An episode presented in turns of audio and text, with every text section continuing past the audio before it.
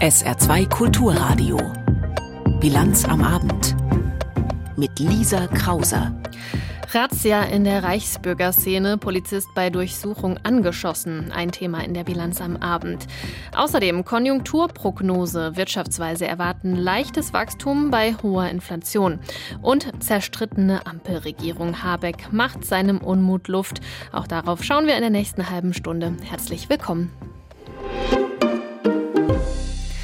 Letztes Jahr, Anfang Dezember, da hat die Polizei deutschlandweit mehr als 160 Wohnungen, Häuser und Büros durchsucht. Eine Großrazzia in der Szene der sogenannten Reichsbürger und Verschwörungsextremisten war das, rund um den hessischen Geschäftsmann Heinrich der 13. Prinz Reuß.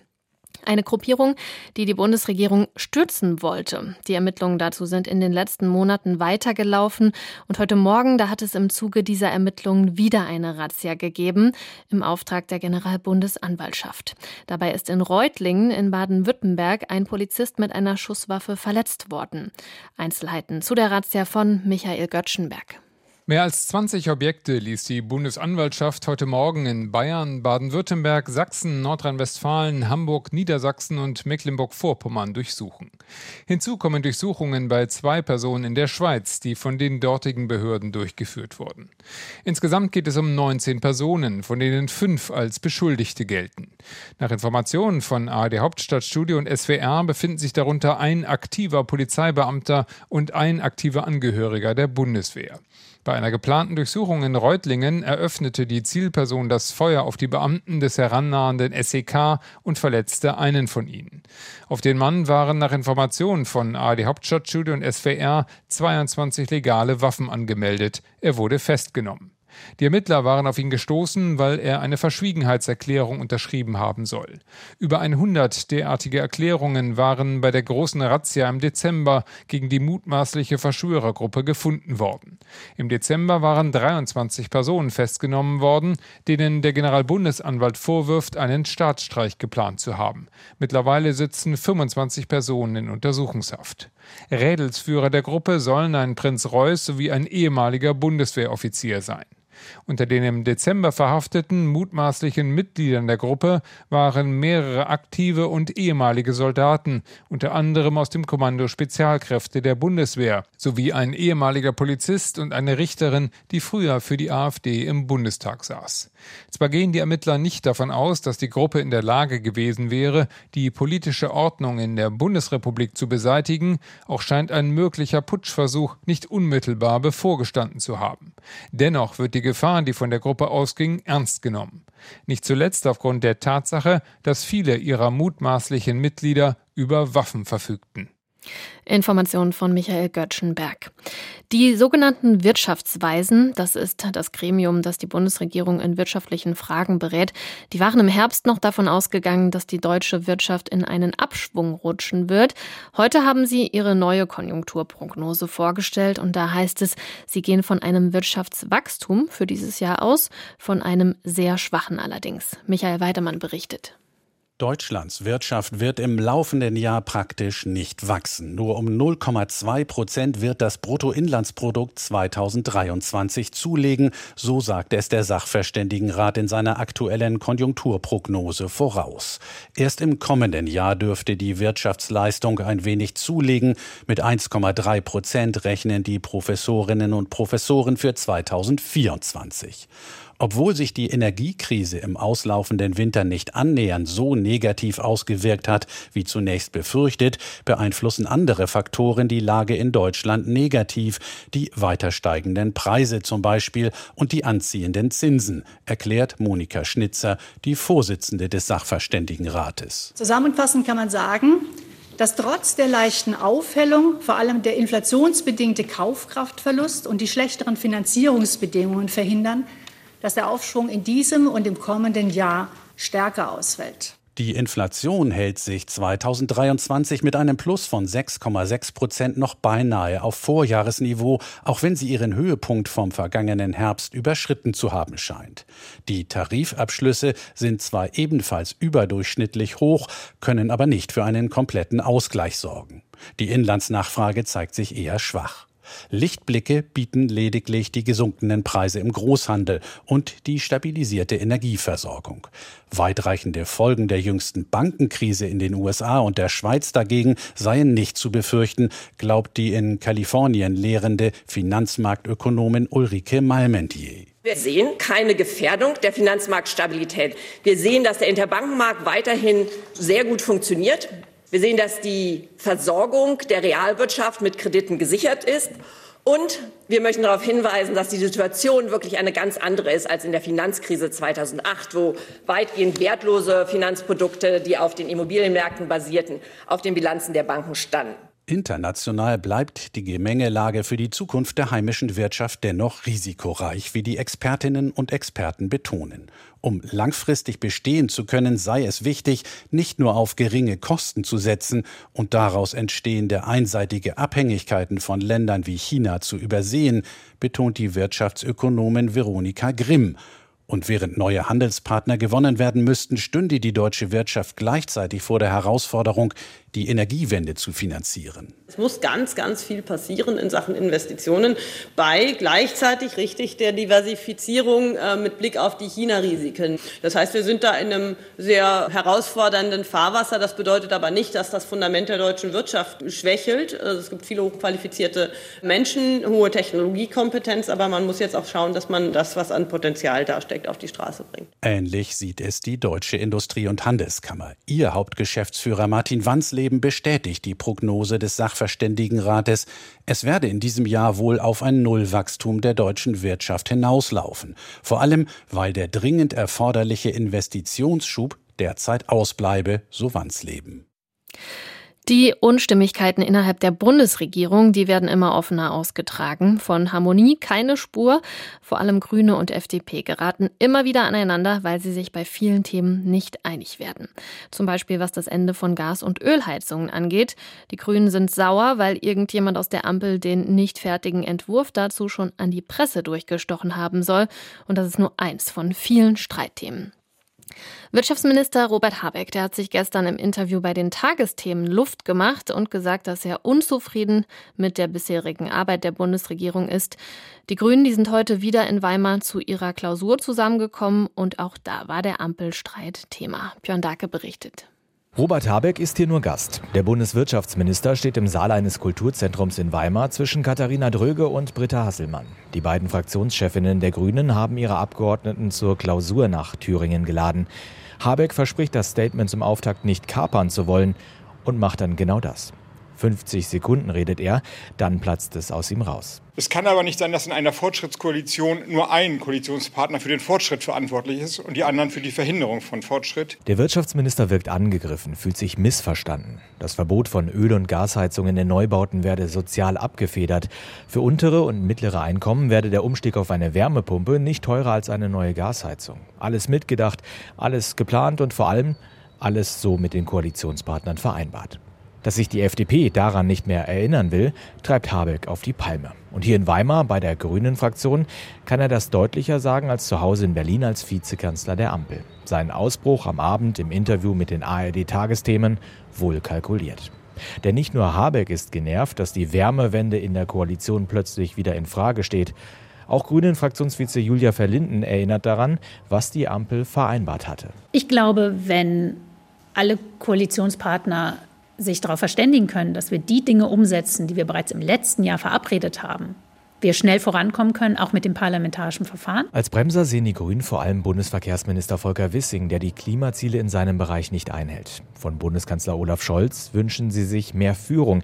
Er solle sich in der EU klar zum Verbrenner aus bekennen.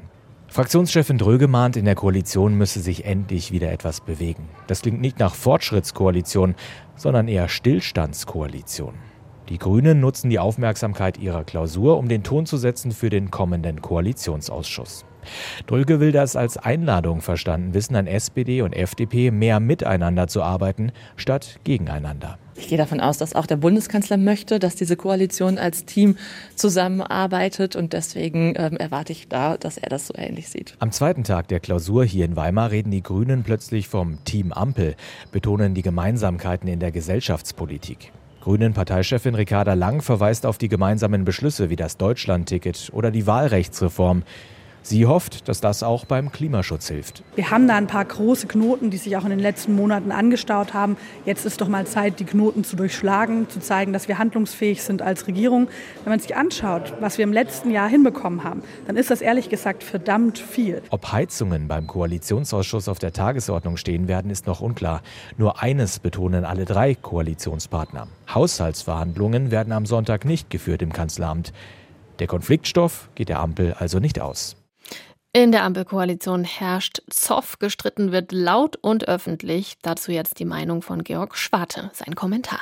Fortschrittskoalition. Erinnert sich noch wer? Mehr Fortschritt wagen stand über dem Ampelkoalitionsvertrag damals. Ein Hauch Willy Brandt. 15 Monate später sagt der amtierende Vizekanzler Habeck, es könne nicht sein, dass nur ein Koalitionspartner, die Grünen nämlich, für den Fortschritt zuständig sei und die anderen beiden, SPD und FDP, für dessen Verhinderung. Ampelalltag März 2023. Durchstechereien, Vertrauensbruch, die Partner streiten, intrigieren und pöbeln sich Richtung Wildsau- und Gurkentruppe-Niveau. Das hatten zuletzt Union und FDP 2010, nach damals übrigens 16 Monaten schwarz-gelber Koalition geschafft. Jetzt, nach 15 Monaten, scheint auch die Ampel reif für die Paartherapie. In der Koalition seien nun alle Partner gefragt, sich mit etwas mehr Ruhe, Gelassenheit und Sachlichkeit zusammenzusetzen sagt Grünen-Chefin Lang als Cheftherapeutin der verkrachten Ampel-WG. Gelassenheit, Ruhe, Sachlichkeit? Mehr Scholz geht ja verbal eigentlich nicht, aber vielleicht ist der sachliche Scholz ohne Ruhepuls gerade ja auch etwas zugelassen. Sein Motto bisher, Kinder, seid zuversichtlich, wird schon mit allen Ampelvorhaben. Das sagt er seit Wochen, vor und hinter den Kameras. Ein zuversichtliches wird schon. Staatsphilosoph Habeck zitiert ja gern seinen Amtseid, der verpflichte ihn und alle Minister, Probleme zu lösen. Auf eine Bundestagswahl, die jene belohne, die am wenigsten Probleme gelöst hätten, da haben wir alle keinen Bock drauf, sagt der grüne Vizekanzler. Wirklich alle? Die FDP hat Bock auf Markt, keinen Bock auf Verbote. Die SPD hat gerade Bock aufs Zugucken und kommentiert allenfalls besorgt, wie Grüne und FDP zunehmend keinen Bock mehr aufeinander haben und der Kanzler hat Bock auf zuversichtliche Ruhe und Gelassenheit. Vielleicht sollte Scholz mal Bock haben, seiner Fortschrittskoalition vor oder auch hinter verschlossenen Türen zu sagen, reißt euch verdammt nochmal zusammen, sonst haben die Leute keinen Bock mehr auf uns. Wenn der Fortschritt nämlich nur darin besteht, sich möglichst unflätig übereinander zu äußern, dann und nur dann ist die FDP gerade eindeutig am fortschrittlichsten. Deren Vizeparteichef Kubicki etwa verglich jetzt Robert Habeck öffentlich mit dem Kriegsverbrecher Putin und sagte, beide vertreten die Philosophie, die Menschen müssten zu ihrem Glück gezwungen werden. Ernsthaft? Im Streit über Verbrennermotoren und Heizungsanlagen Habeck mit Putin zu vergleichen, macht Wildsäue und Gurkentruppe im Rückblick liebevoll dass Kubicki, der sich für keine giftig säftelnde Schlagzeile zu schade scheint, sich dafür entschuldigt hat und sagt, das sei Quatsch gewesen, macht die Sache nur teilweise besser, denn Kubicki fällt regelmäßig mit Quatsch auf. Dass die Ampel am Ende eben auch nur eine Koalition mit Interessen ist, hat mittlerweile jeder begriffen. Wenn jeder in der Ampel aber begreifen würde, dass es auch und vor allem um die Interessen der Bürgerinnen und Bürger geht, wäre schon viel gewonnen. Das ist die Meinung von Georg Schwarte. Wir kommen zum Nachrichtenüberblick mit Stefan Deppen. Der Gasverbrauch im Saarland ist im Februar wieder gesunken. Nach Informationen des Netzbetreibers Kreas wurden im vergangenen Monat rund 1197 Gigawattstunden Gas genutzt. Das sind 12,2 Prozent weniger als im Januar und 11,3 Prozent weniger als im Durchschnitt der Vorjahre. Trotz des für kommende Woche angekündigten Temperaturrückgangs rechnet die Bundesnetzagentur in diesem Winter nicht mehr mit Gasengpässen. Die Speicher seien zu 64 Prozent gefüllt. Die Bundesregierung will, dass sich die Bundeswehr weiter an der EU-Marinemission Irini im Mittelmeer beteiligt. Das Kabinett hat dazu jetzt eine Verlängerung des bislang nur bis April laufenden Mandats auf den Weg gebracht. Ziel der Mission ist es, das Waffenembargo gegen Libyen zu überwachen. Daran beteiligen sich bis zu 300 deutsche Soldatinnen und Soldaten. Anders als bei der Vorgängermission Sophia sollen sich die Soldaten aber nicht um die Rettung Schiffbrüchiger kümmern. Die für morgen in Frankreich geplanten Streiks haben auch Auswirkungen auf den Saarbahnverkehr von und nach Saargemünd. Wie das Unternehmen mitteilte, erreicht die erste Saarbahn aus Richtung Saarbrücken den Bahnhof Saargemünd um 13.40 Uhr. Von dort aus fährt der erste Zug in Richtung Saarbrücken um 13.46 Uhr. Den Angaben zufolge ist der Bahnhof Saargemünd von 5 bis 13 Uhr nicht besetzt. In Frankreich sind morgen Streiks und Proteste gegen die beschlossene Anhebung des Renteneintrittsalters von 62 auf 64 Jahre geplant. Die Kritik an der Rentenreform in Frankreich reißt nicht ab. Das zeigt sich an den Protesten im Land. Viele Französinnen und Franzosen sind wütend auf Präsident Macron, der das Gesetz mit einem Kniff, mit einem besonderen Verfassungsartikel ohne die Zustimmung des Parlaments durchgedrückt hat. Jetzt hat Macron ein Fernsehinterview gegeben und sein Vorgehen verteidigt. Er will auch weiter, dass das Gesetz kommt. Was Macron noch gesagt hat in diesem Interview, berichtet unsere Paris-Korrespondentin Julia Borutta. Von Selbstkritik oder Demut keine Spur. Selbstbewusst und entschlossen saß Emmanuel Macron im prächtigen Pressesaal des Élysées seinen zwei Interviewern gegenüber. Zu dem Vorwurf, er habe eine Rentenreform angestrengt, die die Mehrheit der Bevölkerung ablehne, sagte der Präsident. Glauben Sie, es macht mir Spaß, diese Reform durchzusetzen? Nein. Hätte ich es so machen können wie einige meiner Vorgänger und alles unter den Teppich kehren? Ja, vielleicht. Ich bedauere nur eins, nämlich nämlich dass es mir nicht gelungen ist, die Notwendigkeit dieser Reform deutlich zu machen. Die Wut der Menschen erklärte Macron mit diffuser Abstiegsangst und der falschen Vorstellung, alles könne so bleiben, wie es ist. Jahrzehntelang wurden die Menschen daran gewöhnt, immer mehr auszugeben, ohne mehr zu produzieren. Unsere Landsleute wurden daran gewöhnt zu sagen, alles läuft gut, wir haben ein prima Sozialmodell, wir haben immer mehr Rechte und müssen immer weniger tun. Aber das funktioniert nicht, das ist eine Lüge. Lüge. Die Reform des Rentensystems und der Ausgleich der Rentenkasse sei von nationalem Interesse. Entgegen aller Rücktrittsforderungen der Opposition sprach Macron Premierministerin Born sein Vertrauen aus. Sie hat mein Vertrauen, dieses Regierungsteam zu führen. Ich habe ihr das Mandat gegeben, unsere Mehrheit so gut es geht zu vergrößern, Mitstreiter zu finden, von links, von rechts oder bei den Grünen, die entlang unserer Prioritäten bereit sind, mit ihr gemeinsam voranzuschreiten. Fassungslos reagierten Vertreter der Gewerkschaften.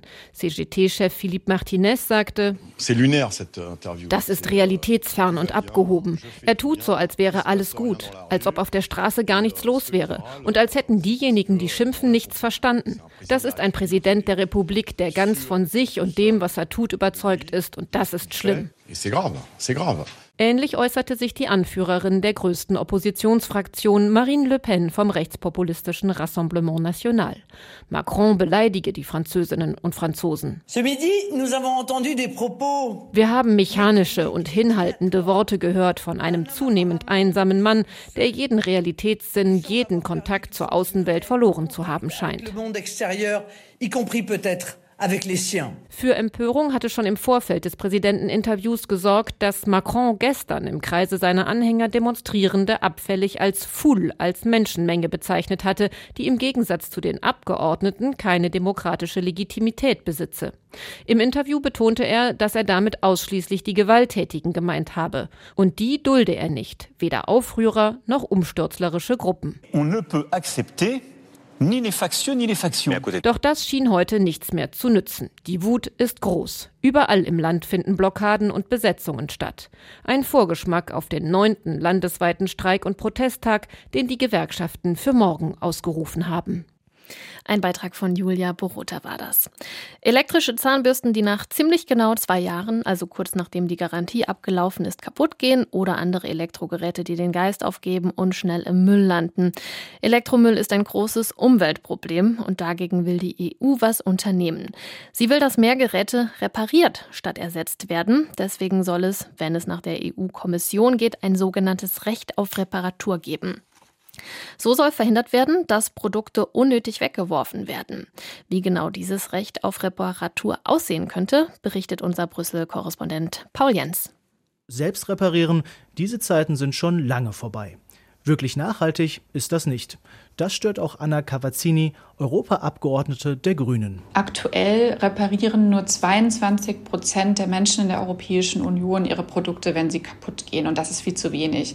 Wir kennen das vielleicht auch alle selbst. Wenn der Wasserkocher oder das Handy kaputt geht, ist es manchmal nervig bis unmöglich, das Produkt reparieren zu lassen. Das will die EU-Kommission nun ändern und hat ein Gesetz zum Recht auf Reparatur vorgelegt. Hersteller sollen künftig verpflichtet werden, nicht nur innerhalb der Garantiezeit von zwei Jahren Geräte zu reparieren, sondern bis zu zehn Jahre lang, erklärte Didier Reinders von der Europäischen Kommission. Mit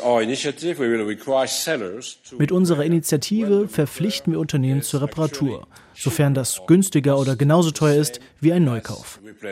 Anna Cavazzini von den Grünen freut sich besonders darüber, dass im Rahmen der Gewährleistung Reparatur über ein Ersatzprodukt gestellt wird, also dass die Reparatur bevorzugt wird und dass die Menschen wirklich das Recht bekommen, alle ihre Produkte reparieren zu lassen. Außerdem schwebt der Kommission eine Internetplattform vor, auf der Verbraucher und Verbraucherinnen Reparaturangebote von Händlern vergleichen können. Die Deutsche Industrie- und Handelskammer ist nicht wirklich glücklich mit den Plänen. Sie warnt vor logistischen und finanziellen Belastungen für die Unternehmen, wenn sie Ersatzteile länger vorhalten, fehlerhafte Geräte zurücknehmen oder Reparaturen binnen 15 Tagen ausführen müssten. Einen weiteren Schritt zu mehr Nachhaltigkeit soll nach dem Willen der Kommission die Beschränkung von grüner Werbung bringen. Bisher gäbe es in ganz Europa über 200 Umweltlabels. Sie versprechen nachhaltige und umweltfreundliche Produkte, aber die Prüfverfahren solcher Labels sind in rund der Hälfte der Fälle nicht streng genug oder es gibt sie gar nicht. Das will die Kommission jetzt ändern. Höchste Zeit findet Maja Katrin Riecher von der Umweltschutzorganisation WWF. Bisher gab es keinerlei Vorgaben ähm, oder Anforderungen an umweltbezogene Werbung. Ähm, was in den letzten Jahren, Jahrzehnten eine Einladung fürs Greenwashing war und auch immer noch ist, leider. Greenwashing, das ist, wenn Unternehmen sich oder ihre Produkte umweltfreundlich darstellen, ohne es wirklich zu sein. Die EU soll jetzt mit dem Label Wirrwarr aufräumen. Unternehmen, die mit Nachhaltigkeit werben wollen, sollen künftig eine wissenschaftliche Analyse vorlegen und nachweisen, dass ein Produkt wirklich umweltfreundlich ist. Sowohl die Initiative gegen Greenwashing als auch der Vorschlag zum Recht auf Reparatur werden jetzt erstmal im EU-Parlament und innerhalb der Mitgliedstaaten diskutiert. Die Kommission hofft, dass beide Ideen bis 2024 in Gesetze gegossen werden. An den internationalen Finanzmärkten stehen die Zeichen wieder etwas auf Entwarnung nach den Turbulenzen rund um die Zwangsfusion der Schweizer Banken UBS und Credit Suisse. In der Schweiz selbst allerdings kann von Beruhigung noch keine Rede sein. Im Gegenteil, die Empörung nimmt zu über diesen Megadeal, der mit enormen Staatsgarantien verbunden ist. Katrin Hondel. Eine vorübergehende Verstaatlichung der taumelnden Credit Suisse wäre womöglich vernünftiger gewesen, so die Ansicht mehrerer Fachleute. Peter Kunz ist Direktor des Instituts für Wirtschaftsrecht an der Uni Bern. Ich denke, man hätte durchaus Alternativen gehabt. Also man hätte eine Vollverstaatlichung vornehmen können. Man hat hier so eine halbprivate Lösung, aber eine Zwangsübernahme vorgesehen. Das ist nicht Fisch, nicht Vogel. Das ist das Problem. Es sei rätselhaft, warum sich Schweizer Regierung und Behörden nicht für eine vorübergehende Verstaatlichung entschieden hätten, meint auch der Ökonom Adriel Joost. Mit einer einzigen Riesenbank aber, so seine Analyse, mache die Schweiz sich komplett abhängig von der UBS. Es ist ungewohnt, dass wir in der Schweiz nur noch eine Großbank haben. Die ist ein bisschen sehr groß, offen gesagt. Das bringt gewisse Risiken mit sich. Sagt auch der Berner Wirtschaftsrechtler Peter Kunz. Er zeigt sich aber optimistisch. Das wird den Finanzplatz nicht wirklich gefährden. Ich könnte mir vorstellen, dass man über kurz oder lang darüber diskutiert, diese Groß-Großbank sogar aufzuteilen. Genau dies fordert nun der Schweizer FDP-Präsident Thierry Burkhardt. Er kündigte einen entsprechenden Antrag seiner Partei in der Parlamentarischen Wirtschaftskommission an. Das Schweizer Geschäft der Credit Suisse solle abgetrennt werden vom Rest der Bank, die in der Großbank UBS aufgeht. Denn bei einer Riesenbank, die doppelt so groß ist wie das Bruttoinlandsprodukt des Landes, wäre im Fall des Falls eine Rettung für die Schweiz kaum mehr zu schultern, so der FDP-Chef. Außerdem bräuchten Schweizer Unternehmen aus Wettbewerbsgründen eine zweite international vernetzte Bank. Und natürlich gehe es auch um den Erhalt von Arbeitsplätzen. Die Schweizer Sozialdemokraten unterstützen die Idee, den Schweizer Teil der Credit Suisse aus der UBS herauszulösen. Die mit gigantischer staatlicher Hilfe geborene Monsterbank missfällt Politikerinnen und Politikern von rechts bis links. Von der Schweizer Regierung gab es unterdessen ein Signal, dass sie von den Managern der Krisenbank jetzt Zurückhaltung fordert. Angekündigte Bonuszahlungen für Credit Suisse Mitarbeiter wurden zumindest teilweise gestoppt. Und was heute in Frankfurt an der Börse los war, das berichtet Dorothee Holz. Plötzlich ist nur noch von einer Mini-Bankenkrise die Rede, zumindest hört man das an der Wall Street. An einem Tag, an dem die Aktien von kleineren regionalen US-Banken wieder abtauchen. Und mit Blick auf die Geschehnisse in Zürich rund um die Credit Suisse kann von einer Mini-Bankenkrise wohl kaum die Rede sein.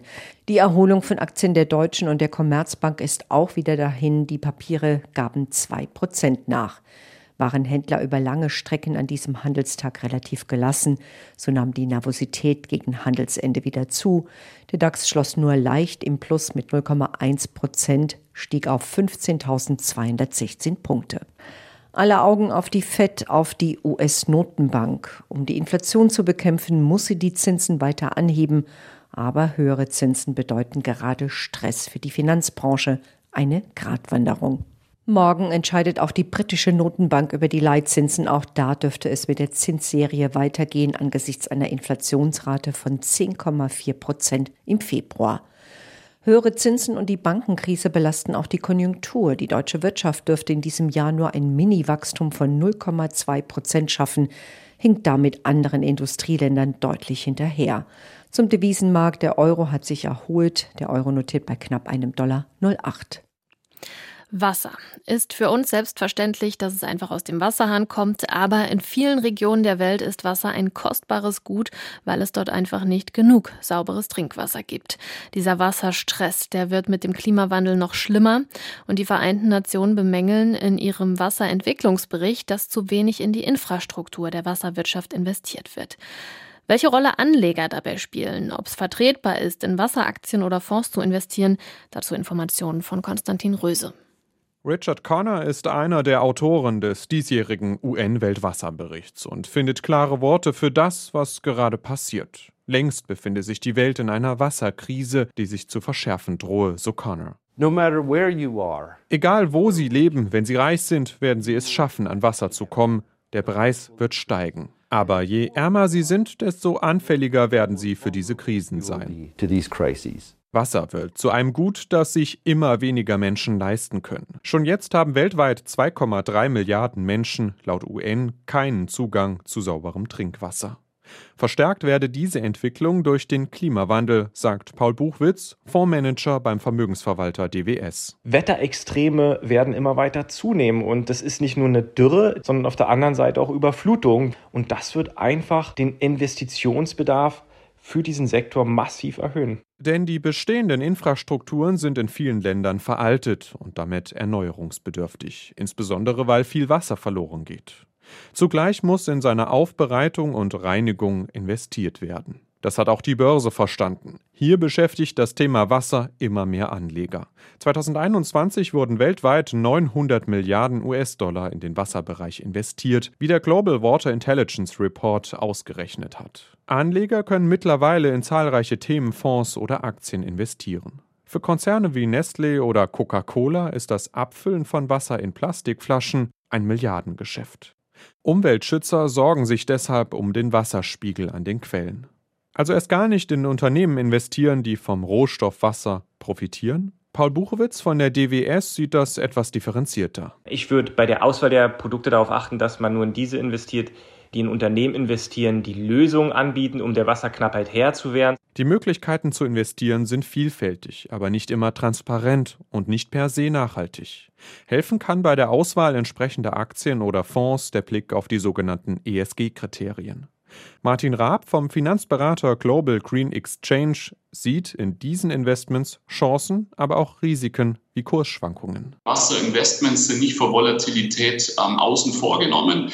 Am Ende des Tages sehen wir ein bisschen ähm, eine Zweiteilung. Etablierte Unternehmen, die dort Marktführer sind und bleiben werden und auch eben viele Newcomer, die möglicherweise dann auch von den Etablierten gekauft werden. Smarte und digitale Lösungen, um den Wasserverbrauch zu optimieren, werden jedenfalls immer wichtiger. Gerade dort, wo Wasser benötigt wird, in der Landwirtschaft oder in der Produktion von Computerchips oder E-Autos. Die UN kritisieren den vampirhaften Umgang mit den Wasserreserven. Die Welt sei weit von dem Ziel entfernt, dass bis 2030 alle Zugang zu sauberem Wasser und sanitären Anlagen haben. Daher dränge die Zeit. Wir gucken auf die Wetteraussichten. Die Nacht wird teils regnerisch bei Tiefstwerten zwischen 11 und 8 Grad. Auch morgen wird es grau, wieder Regen runter bis 15 Grad. Und der Rest der Woche, der sieht auch unbeständig aus. Viele dichte Wolken mit einzelnen Schauern und Gewittern. Dazu wird es windig, auch am Wochenende. Das war die Bilanz am Abend. Hier übernimmt jetzt Bärbel Jenner. Mein Name ist Lisa Krauser. Ich wünsche Ihnen noch einen schönen Abend. Tschüss.